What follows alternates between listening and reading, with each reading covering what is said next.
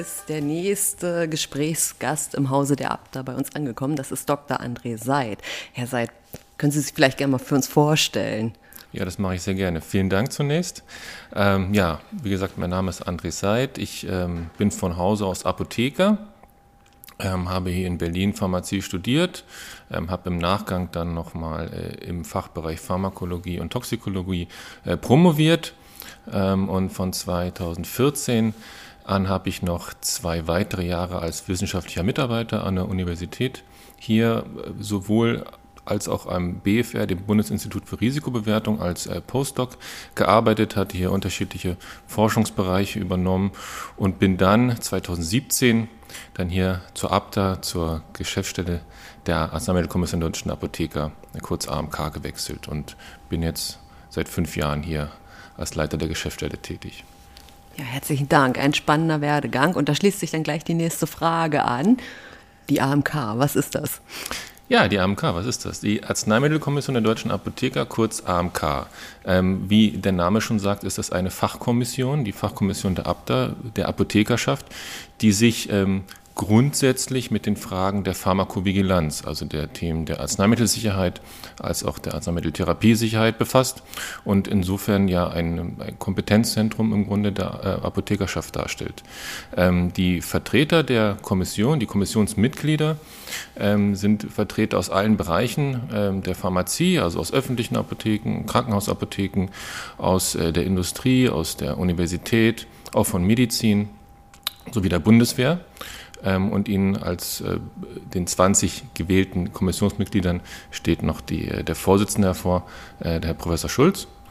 Und die Geschäftsstelle der AMK, die hier in der Heidestraße, in der Geschäftsstelle der Abda, ähm, lokalisiert ist, übernimmt im Grunde das gesamte operative Geschehen, ähm, was die AMK betrifft, also die Fragen der Arzneimittelsicherheit.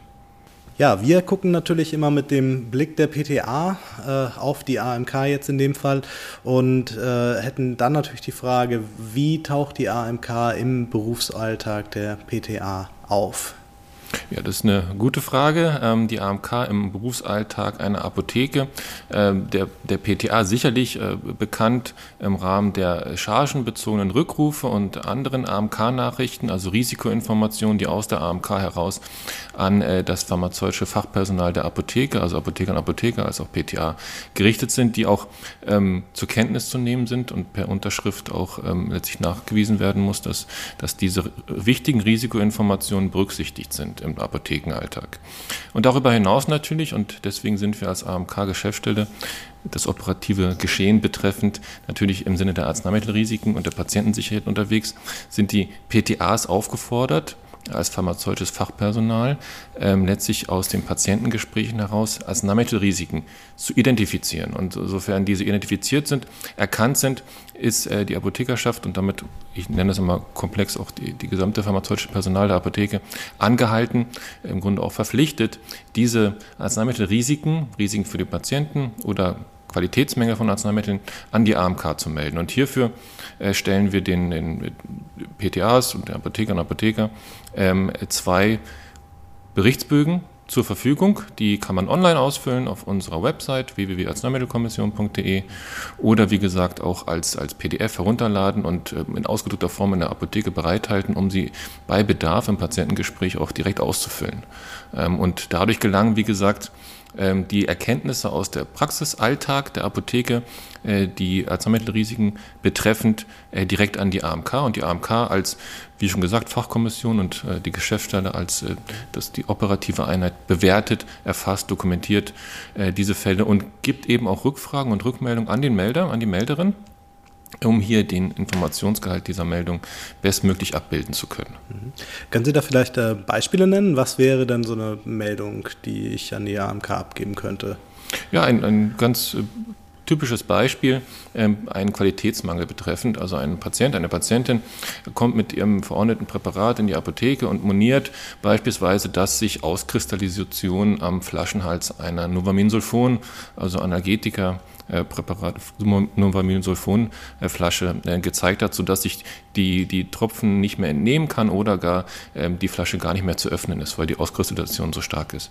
Äh, das wird an der, bei der Apotheke reklamiert und äh, die Apotheke, die PTA, ähm, ist angehalten, jetzt hier zu prüfen, ähm, ob es sich wie gesagt, um wirklich einen Qualitätsmangel eines Fertigarzneimittels äh, handelt äh, oder ob es vielleicht im Wirkungsbereich der Patientin, des Patienten äh, dazu gekommen ist. Also muss man Rückfragen stellen.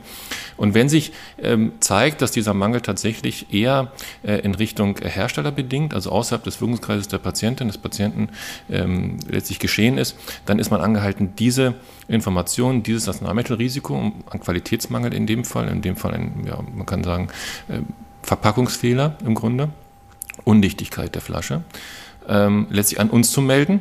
Und darüber hinaus besteht noch eine Meldepflicht an äh, die zuständige Behörde der Apotheke, in dem Sinne, dass man sagt, hier ist der konkrete Verdachtsmoment gegeben, dass es sich um einen herstellerbedingten Mangel handelt. Aber grundsätzlich ist die AMK hier zu informieren als erste Instanz. Ähm, und ja, wir würden dann diese Fälle erhalten. In dem Fall wäre das Qualitätsformular zu wählen. Die Minimalkriterien auf solch einem Bogen beziehen sich konkret auf das Arzneimittel, Name äh, des Arzneimittels, die Firma, die Charge, die betroffen ist, ganz wichtig, damit man natürlich auch im Werdegang der Fall, des Fallverfolgs, der Bearbeitung konkret beim Hersteller auch eruieren kann, welche Charge hier betroffen ist und dass er bei sich schaut, ähm, ob dieser Mangel eine einzelne Flasche betrifft oder auch über Chargen äh, übergreifend ähm, ein Qualitätsmangel in der Produktion stattgefunden hat. Das wären jetzt so Qualitätsmängel. Und wenn ich jetzt eine unerwünschte Arzneimittelwirkung äh, hätte, könnte ich das auch an die AMK schicken? Ja, unbedingt. Also ja. das ist äh, das ist natürlich die Königsdisziplin. Ich meine, wir müssen schon sehen, dass wir als Pharmazeuten äh, und pharmazeutisches Personal in der Apotheke die Instanz sind, die den Apothek, äh, den, den Patienten im Grunde vor der Anwendung des Arzneimittels schützt. Ja, also das Arzneimittel, die Arzneimitteltherapie als solches ist immer ein Risikoprozess. Ja, ähm, das darf man nicht banalisieren. Äh, und insofern ist es ganz gerechtfertigt, immer bei jedem Patientengespräch auch konkret nachzufragen, im Sinne eines Monitorings, ja, ähm, wie denn die Arzneimitteltherapie vertragen wird. Also jedes Patientengespräch eignet sich konkret auch zum proaktiven Erfragen von Unverträglichkeiten äh, bei der Arzneimittelanwendung. Und häufig, das äh, werden die PTAs sicherlich auch bestätigen können, kommen Patienten noch mit einem gezielten Präparatewunsch in die Apotheke und wollen etwas gegen ihren Reizhusten, wollen etwas gegen ähm, Rötung an bestimmten Hautstellen, Haut Hautpartien etc. pp. Und ein gezieltes Nachfragen äh, kann teilweise auch äh, dann erkennen lassen, dass sich äh, dieser Bedarf eben aus einer unerwünschten Wirkung heraus ähm, bildet. Ja? Also hier muss man wirklich so ein bisschen sehr sensibel sein, ähm, auch äh, diese, diese Wahrnehmung ein, eines Risikos in dem Sinne tatsächlich zu erfassen. Und sollten diese ähm, Anhaltspunkte sich bestätigen und sich wirklich ein Verdachtsfall einer unerwünschten Wirkung äh, zeigen, dann ist das unbedingt auch an die AMK zu melden. Ja, es ist immer wieder beeindruckend, wie wichtig doch die Kommunikation denn da auch ist an den Stellen. Ne? Absolut. Bei Ihrem Beispiel dann auch. So, jetzt stellt sich natürlich die Frage, wie geht es dann weiter? Also die Meldung ist bei Ihnen eingegangen und was passiert dann? Ja, sehr richtig. Also die eingegangenen Meldungen werden routine, routinemäßig erstmal geprüft äh, hinsichtlich der, der, Datenqualität. Also ist die erste Frage, sind alle notwendigen Datenfelder auch ausgefüllt? Ja, insbesondere die Minimalkriterien. Also für eine unerwünschte Wirkung bezieht sich das auf ein identifizierbarer Patient, Patientin, den man über Initialen, Datenschutzthema, ähm, auflistet, ein entsprechendes Arzneimittel, was im Verdacht steht, diese unerwünschte Wirkung ähm, verursacht zu haben und die unerwünschte Wirkung als solche, sowie Kontaktdaten des Melders für uns ganz wichtig, Rückfragen, die wir hier nachstellen können. Ähm, also diese Qualitätssicherung, das ist übrigens etwas, was die PTAs routinemäßig bei uns äh, durchführen. Ähm, nachdem also ein Qualitäts oder OAW-Berichtsbogen äh, geprüft ist, wird er bei uns in der Datenbank erfasst. Es wird zunächst geprüft, äh, sind Duplikate vorhanden, also ist eine Meldung fälschlicherweise von der gleichen Apotheke zweimal berichtet worden. Das kann im elektronischen als auch im postalischen Weg durchaus mal passieren. Ähm, ja, und dann äh, geht es dahin, nach dieser Dokumentationsprozess die erste Bewertung des Falls vorzunehmen. Eine pharmazeutische Expertise ist hier notwendig. Da arbeiten die Apotheker und Apotheker und PTAs quasi Hand in Hand und ähm, in dem Sinne ist in der initialen Bewertung des Falls ähm, auch die Klassifikation des Fehlers oder des Mangels oder des Risikos als solches ganz wichtig. Wir haben da unterschiedliche Klassifikationssysteme, sowohl für Qualitätsmängel als auch für unerwünschte Wirkungen. Und dann gehen wir sehr häufig in einen direkten Austausch mit dem Melder nochmal. Also ganz häufig ein Beispiel, eine unerwünschte Wirkung wird anhand dieser vier Minimalkriterien tatsächlich erfasst. Und für die anschließende Bewertung ähm, ist denn die Kausalität, ist der Grund tatsächlich das ausschlaggebende Arzneimittel zu diesem erstmal noch unerwünschten Ereignis, muss man das nochmal definieren, ähm, tatsächlich ausschlaggebend, muss man eben ganz konkret Rückfragen stellen, die diesen Verdachtsmoment erhärten. Und das kann zum Beispiel, solch eine unerwünschte Wirkung, kann zum Beispiel auch aus der Begleitmedikation des Patienten entstammen, die zunächst bei der initialen Meldung gar nicht erfragt wurden. Deswegen gehen wir so ein bisschen diesen Dingen nach und fragen den Melder nochmal ganz konkret. Oder wir fragen, wurde das Arzneimittel abgesetzt und hat sich diese unerwünschte Wirkung dann gebessert?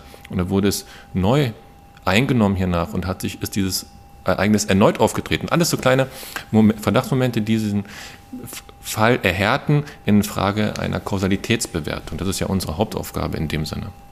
Gut, und wenn wir diese Information nochmals einfordern und gegebenenfalls sogar in Gänze Rückmeldung erhalten, dann ist der Inhalt dieser Meldung nochmal um ein ähm, Niveau höher in der Frage, dass man mit diesem Fall tatsächlich in späterem Verfolg ähm, echte Erkenntnisse ableiten kann. Und jetzt ist es ein bisschen diffizil, ähm, wohlgemerkt, äh, wir haben also eine gewisse Zweiteilung in Deutschland, was mit Qualitätsmangelberichtsfällen passiert und was mit den Verdachtsfällen zu unerwünschten Wirkungen passiert. Äh, kurz bei den unerwünschten Wirkungen würde die AMK dann ähm, diese Fälle je nach Klassifikation in der Frage der Schwere einer unerwünschten Wirkung, äh, diese an die sogenannten Bundesoberbehörden, das ist für Arzneimittel in der Regel das Bundesinstitut für Arzneimittel und Medizinprodukte, kurz BfArM, oder das Paul-Ehrlich-Institut für Impfstoffe insbesondere, das PAI. Für Tierarzneimittel übrigens das BVL äh, weiterleiten und bei Humanarzneimitteln äh, wird dann spätestens über die Bundesoberbehörden dieser Fall in die User Vigilance, Pharmakovigilanzdatenbank der EMA, der Europäischen Arzneimittelbehörde, ähm, eingespeist. Und in dieser User Vigilance Datenbank landen also alle UAW-Verdachtsfälle, die aus ganz Europa letztlich aus Apotheken und von sonstigen Heilberufen gemeldet werden und werden dort einer routinehaften Signalerkennungsmaschinerie zugeführt. Ja? Und diese Signale ergeben sich im Grunde, das nur ein kleiner Einschub, über sogenannte Disproportionalitätsanalysen. Das wird jetzt ein bisschen sehr theoretisch, aber im Grunde zeigt sich nur solche Signale, haben wir eine Kumulation eines bestimmten Sachverhalts, also mhm. eine UAW mit einem bestimmten Arzneimittel oder Wirkstoff, überproportional vorhanden in diesem spontanen Berichtswesen im Vergleich zu allen anderen Arzneimitteln. Und wenn das der Fall ist, ist es ein Signal, ein Risikosignal, was es wert ist, dann einer Expertenkommission zuzuführen. Auf europäischer Ebene ist das der PRAC, ähm, also Pharmakovigilanz Assessment ähm, wird dort durchgeführt. Und dann können sich gegebenenfalls, wenn sich diese Signale, die initial erst aus so einer rein ja, rechnerischen Methodik etabliert haben, dann auch auf Expertenebene nachvollzogen werden. Und da kann die, die AMK als stufenplanbeteiligte ähm, Institution der Apothekerschaft auch mit einbezogen werden in diesen Werdegang dieser Befassung. Gut, das ist also für die unerwünschten Wirkungen einmal mhm. abgesteckt und für die Qualitätsmangelmeldungen äh, ist es ein etwas diffizilerer Weg. Hier haben wir so eine Zweiteilung in Frage der Zuständigkeit der Behörde. Wir haben bei den unerwünschten Wirkungen gesehen, das sind die Bundesoberbehörden. Auf den Qualitätsmangelmeldungen sind eher die Landesbehörden die zuständigen Stellen. Ähm, die für die Überwachung der jeweiligen Zulassungsinhaber eines Arzneimittels zuständig sind.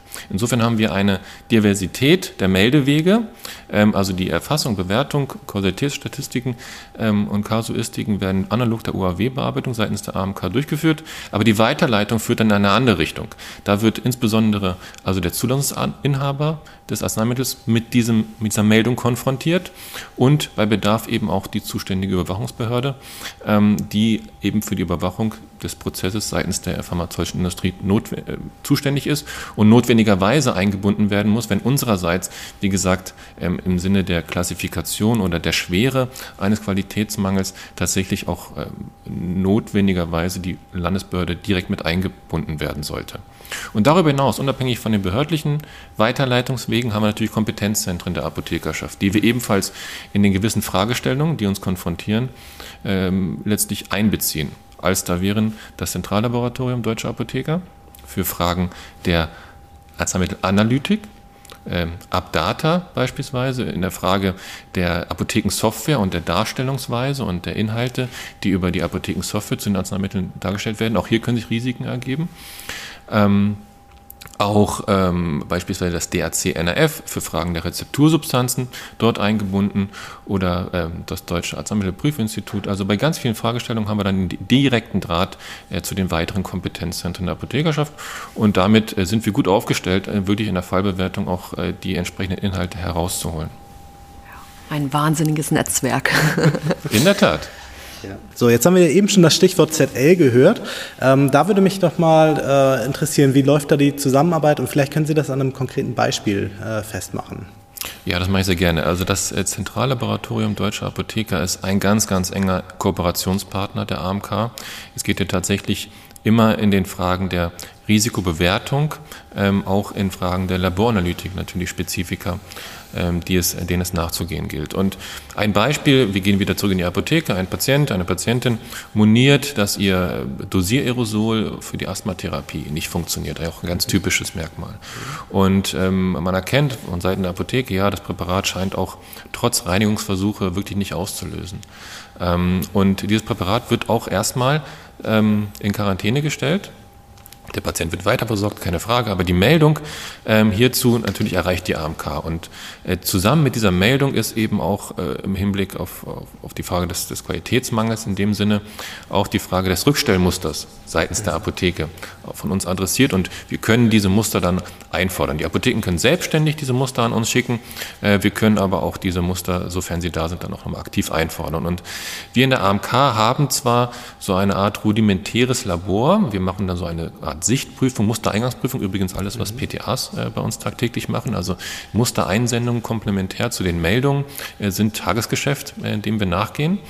Und sollte sich ein Verdachtsmoment so erhärten, dass wir sagen, hier ist es durchaus sinnvoll und notwendig, dass äh, wir eine Laboranalytik nach Arzneibuch beispielsweise durchführen möchten, und zwar von einer unabhängigen Stelle.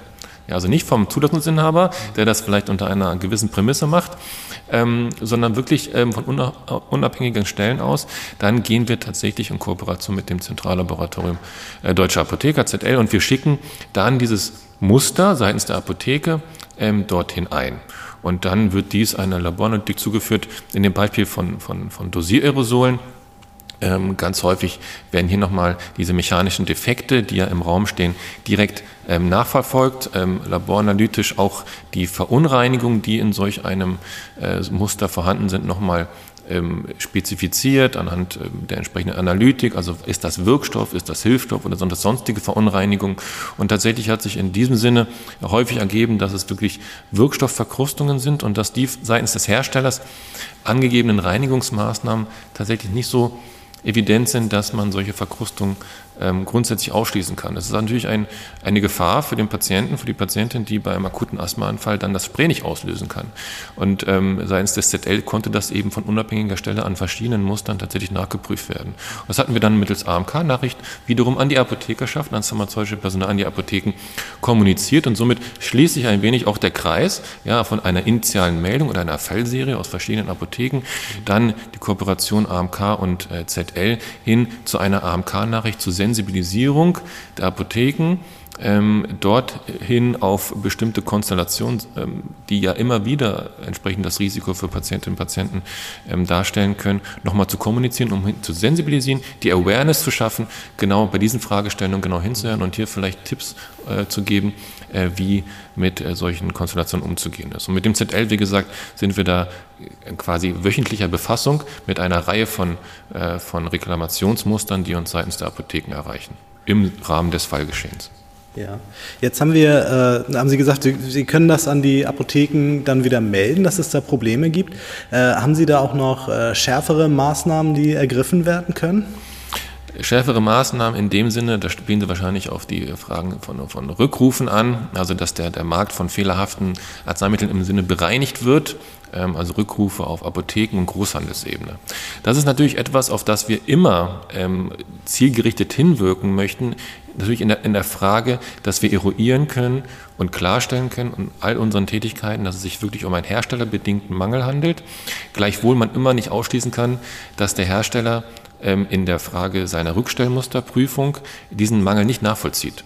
So, und dann kommen wir in die Gemengelage zwischen AMK und meldender Apotheke, der pharmazeutischen Industrie und den Landesbehörden. In dem Sinne, Qualitätsmangel nochmal, die zuständigen Überwachungsbehörden. Und ähm, in der Gemengelage muss man erkennen, dass immer mit gewissem Augenmaß gehandelt wird. Und tatsächlich sollte sich der Sachverhalt erhärten, dass der Hersteller ähm, bedingte Qualitätsmangel für eine bestimmte Charge tatsächlich zutrifft, das Rückstellmuster äh, beim Hersteller tatsächlich auch diese Fehlerkomponenten zumindest nicht nicht ausschließen lässt in der Nachverfolgung. Auch äh, solche, solche Chargendokumentationen sind ja ewig lange ja, Ordner, die dort vorliegen. Und wenn man retrospektiv reinguckt, sieht man einzelne ähm, Unstimmigkeiten möglicherweise in der Freigabe auch. Und dann sind das Anhaltspunkte, wo definitiv äh, eine, ein Chargenrückruf ähm, initiiert werden sollte. Aber tatsächlich ist es so, dass die AMK immer nur darauf hinwirken kann, dass solche Dinge umgesetzt werden. Wir können sie selbst nicht veranlassen. Wir sind hier nicht die Exekutive in dem Geschehen, sondern wirklich nur ein eine Institution, die auf diese Dinge hinweist und äh, pharmazeutische Unternehmen daran anhält, äh, den Verdachtsmomenten nachzugehen. Aber wie gesagt, durch Einbindung der Landesbehörden können wir auch entsprechend Druck aufbauen. Aber nicht immer ist der gewünschte Effekt tatsächlich auch zu erreichen. Also das, das muss man auch realistisch betrachten. Das muss aber eben auch mit Augenmaß geschehen. So, Sie haben jetzt schon an ein oder zwei Stellen erwähnt, dass äh, tatsächlich PTAs bei der AMK äh, arbeiten. Ähm, vielleicht können Sie das noch mal ein bisschen ausführen. Welche Aufgaben übernehmen PTAs hier ganz konkret? Ja, ganz konkret, sehr gerne. Äh, PTAs sind also wirklich äh, für uns ganz essentielle äh, Mitarbeiterinnen und Mitarbeiter hier, die, wenn wir uns das operative Geschehen bei der AMK nochmal besinnen, von, vom Falleingang bis hin was am Ende rumkommt, kann man so sagen, Chargenrückrufe beispielsweise, an jeden essentiellen Schritten konkret aktiv sind und nicht nur beteiligt, sondern das auch wirklich übernehmen. Ähm, also von der, von der Eingangsprüfung ähm, der Muster, respektive der Fallberichte, was von den äh, PTAs übernommen wird, routinehaft. Und man muss sich da mal die Zahlen vergegenwärtigen. Wir haben im Jahr äh, zwischen 9.000 bis 10.000 Meldungen die die AMK erreichen. Da kann man schon ungefähr abschätzen, was am Tag da an Meldungen bei uns eintrifft. Ähm, also die Prüfung der Meldung und dann, wie gesagt, ganz wichtiger Bestandteil neben der Dokumentation, strukturierte Dokumentation in unserer Datenbank, eben dann die anschließende Korrespondenz. Einerseits zurück, retrospektiv hinsichtlich Nachfragen an den Melder, an die Melderin, ähm, was die PTAs ähm, letztlich eigenverantwortlich umsetzen, als auch wie gesagt die Korrespondenz an die beteiligten Stellen und Institutionen, also bei dem UAW-Bereich an die Behörden, im Qualitätsmangelbereich an die ähm, Zulassungsinhaber, an die Landesbehörden oder eben auch an die Kompetenzzentren der Apothekerschaft, die wir mit einbeziehen. Also im Rahmen der Korrespondenzen ähm, sind hier die PTAs die tragende Säule bei uns. Immer natürlich in Rücksprache mit den Apothekern und Apothekerinnen, die bei uns arbeiten, aber doch schon so, dass sie das eigentlich eigenverantwortlich umsetzen. Und äh, gleichwegs gibt es noch zusätzliche Geschehen, die bei der AMK ähm, stark durch die äh, PTAs mit beeinflusst sind. Als, als Zusatzoption hier beispielsweise das ganze Redaktionsgeschehen im Rahmen unserer AMK-Nachrichten. Wir hatten schon angesprochen, die Chargenrückrufe, die gehen ja seitens der Zulassinhaber bei uns ein. Die müssen bewertet werden, sie müssen strukturiert werden, nach einem, ähm, nach einem konkreten Muster aufbereitet werden und dann über äh, Prüfung vier und sechs Augen-Prinzipien dann auch wieder ähm, das Einfliegen und die Rücksprache mit den Redaktionen der Pharmazeutischen Zeitung, der Deutschen Apothekerzeitung etc. pp. Und das übernehmen die PTAs dann eben auch in einem ganz äh, besonderen Maße. Und daneben gibt es hier, wir sind eine Geschäftsstelle, wir sind organisatorisch ähm, sehr äh, autark und müssen natürlich aber gucken, äh, dass all die Dinge auch so laufen, wie sie sollen. Insofern muss der Eingangsprüfung, unser, unser kleines Labor, das muss auch bestückt sein, das muss, äh, da muss die Prüfung äh, die Materialien beschafft sein. Also hier sind wir in der Eigenorganisation sehr, sehr stark tätig und auch hier übernehmen die PTAs natürlich äh, Verantwortlichkeiten, äh, die sie äh, über das Fallgeschehen hinaus immer neu fordern, weil auch die AMK-Geschäfte ist ein lebendes System. Wir, wir stehen nicht seit 50 Jahren im Grunde ähm, immer mit den gleichen äh, Strukturen auseinandergesetzt, sondern wir entwickeln uns auch und da sind auch immer wieder äh, spannende Einzelheiten, die uns als Organisationsstruktur immer neu äh, fordern. Und da sind die PTAs auch ganz, ganz aktive Kräfte, muss man einfach sagen, um auch Neuerungen äh, umzusetzen. Hier auch im Sinne der Digitalisierung, also Stichwort äh, Corona-Pandemie, wo wir vor äh, 2019 noch ähm, die Korrespondenzen sehr häufig, äh, weil das einfach ein etabliertes System ist, postalisch und, und anderweitig, Fax als, als Thema ähm, äh, umgesetzt haben, sind wir jetzt quasi komplett umgestiegen in den E-Mail-Verkehr. Auch das muss erstmal, das kann man nicht von heute auf morgen machen. Man muss halt die Adressen pflegen, man muss all die, all die Korrespondenzen auch anpassen können. Und das, äh, das machen die PTAs einfach aus eigenintrinsischer Motivation heraus. Das ist äh, sehr schön anzusehen, wie man hier auch als Team sehr gut zusammenwirkt. Wir sind in der AMK-Geschäftsstelle sieben PTAs und vier Apotheker und da sind wir so ein kleiner, aber feiner Zirkel, äh, die sich da auch gegenseitig wirklich immer die Arbeiten sehr gut zuschieben. Herzlichen Dank für den Einblick in dieses spannende Tätigkeitsfeld. Und ja, Stichwort spannendes Tätigkeitsfeld. Ganz zum Abschluss interessiert uns natürlich auch noch Ihr spannendster Fall in Ihrer Laufbahn hier bei der AMK. Ja, der spannendste Fall, das ist eine gute Frage. Ich, äh, wenn ich mich immer so rückbesinne, ich weiß nicht, ob es der spannendste Fall ist, aber es ist auf jeden Fall ein Fall, der mir immer wieder sehr schnell in den Kopf kommt, aus verschiedenen Motivationsgründen. Einerseits, ähm, also kurz die Fallschilderung, äh, eigentlich relativ relativ banal. Ähm, ein, ein Patient monierte in der Apotheke, dass die Tablettenfarbe anders ist. Sie ist eine weiße Tablette, sie war sonst immer gelb. Ähm, diese Meldung ging bei uns ein, so als Qualitätsmangel-Verdachtsfall. Jetzt muss man wissen, das Präparat selbst ist ein Präparat äh, gegen Hepatitis und ist ein Hochpreiser, also 15.000 Euro einfach mal als Hausmarke gesetzt. Da sind Abweichungen von der Tablettenfarbe erstmal ungewöhnlich grundsätzlich ungewöhnlich, weil solche Hochpreiser von Originatoren eigentlich keine Abweichen aufweisen sollten. Und bei solch Hochpreisern ist immer im Verdacht eben auch, handelt es sich hier möglicherweise um eine Fälschung eines Arzneimittels, gerade in diesem Sinne.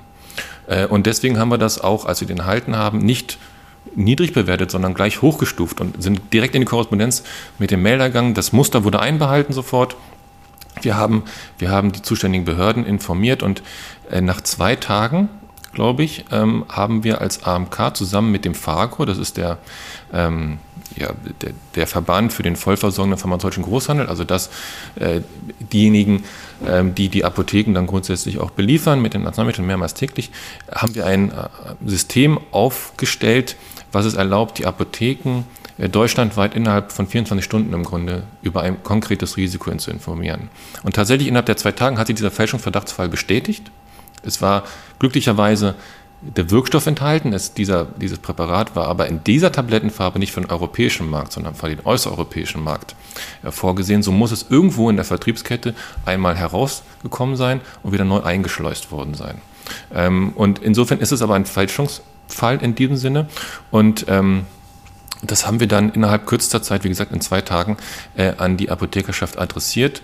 Und ähm, auch im Nachgang haben immer mehr Apotheken uns gemeldet, wir haben hier tatsächlich Farbabweichungen. Und diese, dieser Fälschungsverdachtsfall, der zunächst da stand, hat sich sehr schnell bestätigt. Wir haben sehr schnell gehandelt. Wir konnten sehr schnell diese Informationen in die Apotheken reinstreuen. Wir konnten sehr schnell den Apothekenmarkt im Grunde blockieren und sichten und haben im Nachgang auch noch weitere Meldungen erhalten. Und wir haben das deswegen ist es ein sehr spannender Fall für mich, weil es ein Fall war, der, da war ich noch nicht lange in der AMK, da war ich erst äh, drei, vier Monate ähm, tätig und es hat mir gezeigt, wie, wie wirklich effizient wir sein können, wenn wir dieses System, was wir aufgesetzt haben, tatsächlich auch leben.